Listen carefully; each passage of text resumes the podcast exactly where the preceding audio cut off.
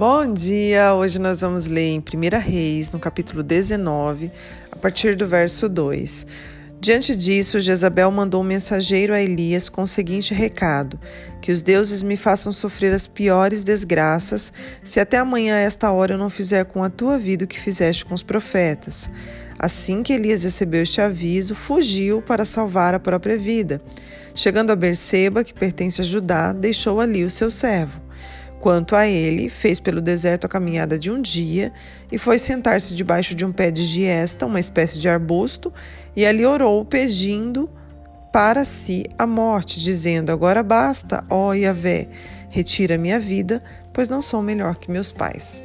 Bom, aqui nós vemos Jezabel ameaçando Elias, mas nós sabemos que aqui Elias acaba de passar por algo assim extraordinário, incrível na sua vida, né? Pois ele vai, né, desafia os profetas de Baal e eles não conseguem se mover ali. Elias até ironiza, né, naquele momento. Enfim, a chuva vem, porque o Senhor, que é o Criador dos céus e da terra, parou ali por uma palavra de Elias, e Elias vem e traz a palavra novamente de uma grande chuva, e os profetas não conseguem se mover, e diante daquele episódio, Elias mata todos os profetas de Baal, e nós vemos assim Elias em algo extraordinário e surpreendente, né, diante da sua caminhada ali. Porém, agora, quando Jezabel manda esse recado para ele, ele tem medo. A Bíblia diz que ele fugiu, né, para salvar a própria vida. Ou seja, naquele momento, o medo tomou conta do seu coração. Daí ele pega e deixa o servo, né, o servo dele, e vai e ora pedindo a morte. Nós já vimos vários pastores teólogos, né, psicólogos falando que esse momento, afirmando que esse momento na vida de Elias é todos os sintomas de uma depressão né? Fugir, se esconder, se isolar, deixar as pessoas, não estar em contato com pessoas e pedir a morte. São sintomas de uma depressão. Elias ali em meio àquela adrenalina, em meio a algo incrível, de repente algo vem, abate Elias, né, sem saber o que fazer, e ali Elias entra nessa depressão. E Deus manda um mensageiro, né, manda um anjo ali para levar alimento para Elias, para falar para Elias: levanta-te e coma, né? E ele vai, come e volta a dormir de novo, que já é outro sintoma, né? De, de ficar dormindo, dormindo, né? E se isolar e só ter, ter muito sono. Então, assim, aí Elias vem, né? Deita, dorme de novo. O anjo vem novamente e fala: Elias, levanta-te e come, porque a caminhada será longa. E aí Elias se levanta, né, e começa a caminhar, e o Senhor vai falando para ele os propósitos, o que ele ainda precisava, né? Olha, você ainda vai ungir tal rei, você ainda vai, né? Aí depois disso Elias encontra com Eliseu, que foi o seu servo. Elias deixa um legado lindíssimo na vida de Eliseu, porque Eliseu recebe porção dobrada. Eliseu faz além daquilo que Elias fez. É, olha que coisa linda, que história linda, mas Elias ali queria interromper interromper a sua história, pensando que aquilo era o final de tudo, pensando que aquele momento havia tudo havia se acabado. Por quê? Porque ele se sentiu medo, ele se sentiu pressionado, né? E nós sabemos que a depressão, ela é um excesso de pressão, né? Então ali Elias em meio àquela adrenalina toda, né, se vê tão pressionado ao ponto de entrar em uma profunda depressão. Então, gente, nós olhando para toda essa história, né, eu já fiz um devocional nesse verso, mas cada vez que a gente lê, ou cada vez que a gente passa por ele, o Senhor traz uma palavra, algo mais profundo em sua palavra, né? Então, nós aqui vamos aprender com Elias. Primeiro, não fique isolado.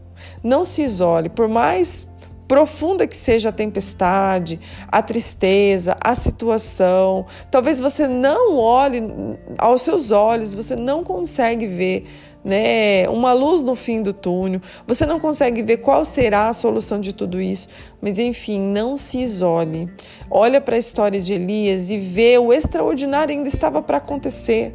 O sobrenatural ainda estava para acontecer. E Elias ali querendo interromper a sua vida, querendo fugir de todos, deixando o seu servo, não querendo né, estar no meio de pessoas. E às vezes isso acontece conosco. Quantas pessoas às vezes caem em vícios por quê? Porque ela está fugindo de um problema, está fugindo de um medo, de um pavor, de algo que atormentou seu coração, atormentou sua mente. O que, que ela faz? Ela ali se isola, vai para o vício, quer ficar quietinha, né? Essa não é a solução. Essa não é a solução.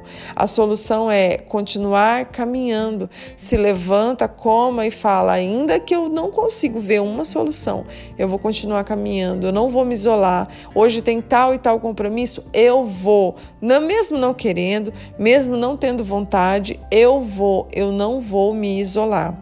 Porque aqui o se isolar, as pessoas que dão lugar a esse isolamento, né, a esse sentimento, dão vazão a ele, fazem ele crescer. E é nesse momento onde a morte chega, onde a enfermidade, algo mais profundo chega na vida da pessoa. Mas quando a pessoa toma uma decisão, fala, ainda que eu esteja com vontade de me isolar, eu não vou me isolar isolar. Pai, eh, se for para eu ficar aqui sozinha, que seja para falar contigo, que seja para entrar nesse secreto, nesse profundo em ti.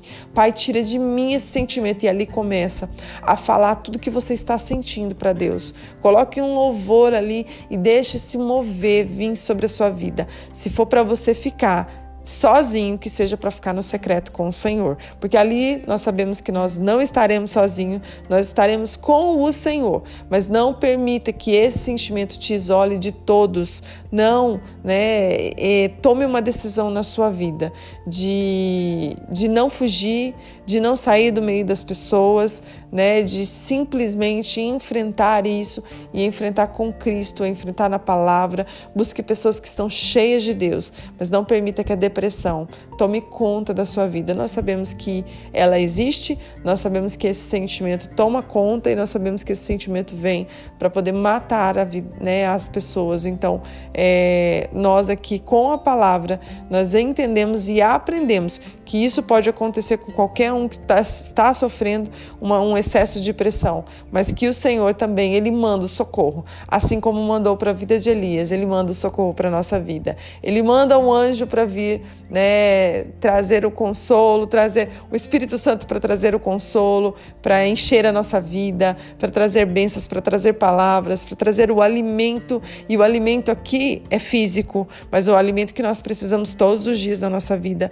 é o espiritual, é a palavra de Deus. Quando você tem contato com esse alimento, não tem como você estar triste, não tem como você eh, estar longe. Não, tenha contato todos os dias. Ouça uma porção da palavra do Senhor e deixe ela entrar e penetrar no teu coração e você vai ver a mudança na sua vida.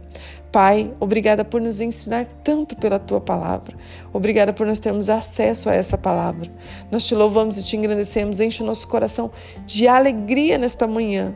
Que nós possamos agora não dar lugar ao medo, não dar lugar ao isolamento, não, mas que nós possamos neste momento, Pai, é, ter esse contato contigo que é vida, vida. Nós queremos vida para as nossas, é, para a nossa rotina, para os nossos dia a dia. Em nome de Jesus, nós clamamos a Ti nesta manhã para que o Senhor adentre e faça aquilo que o Senhor sonhou para cada um de nós. Em nome de Jesus, amém. Deus abençoe seu dia.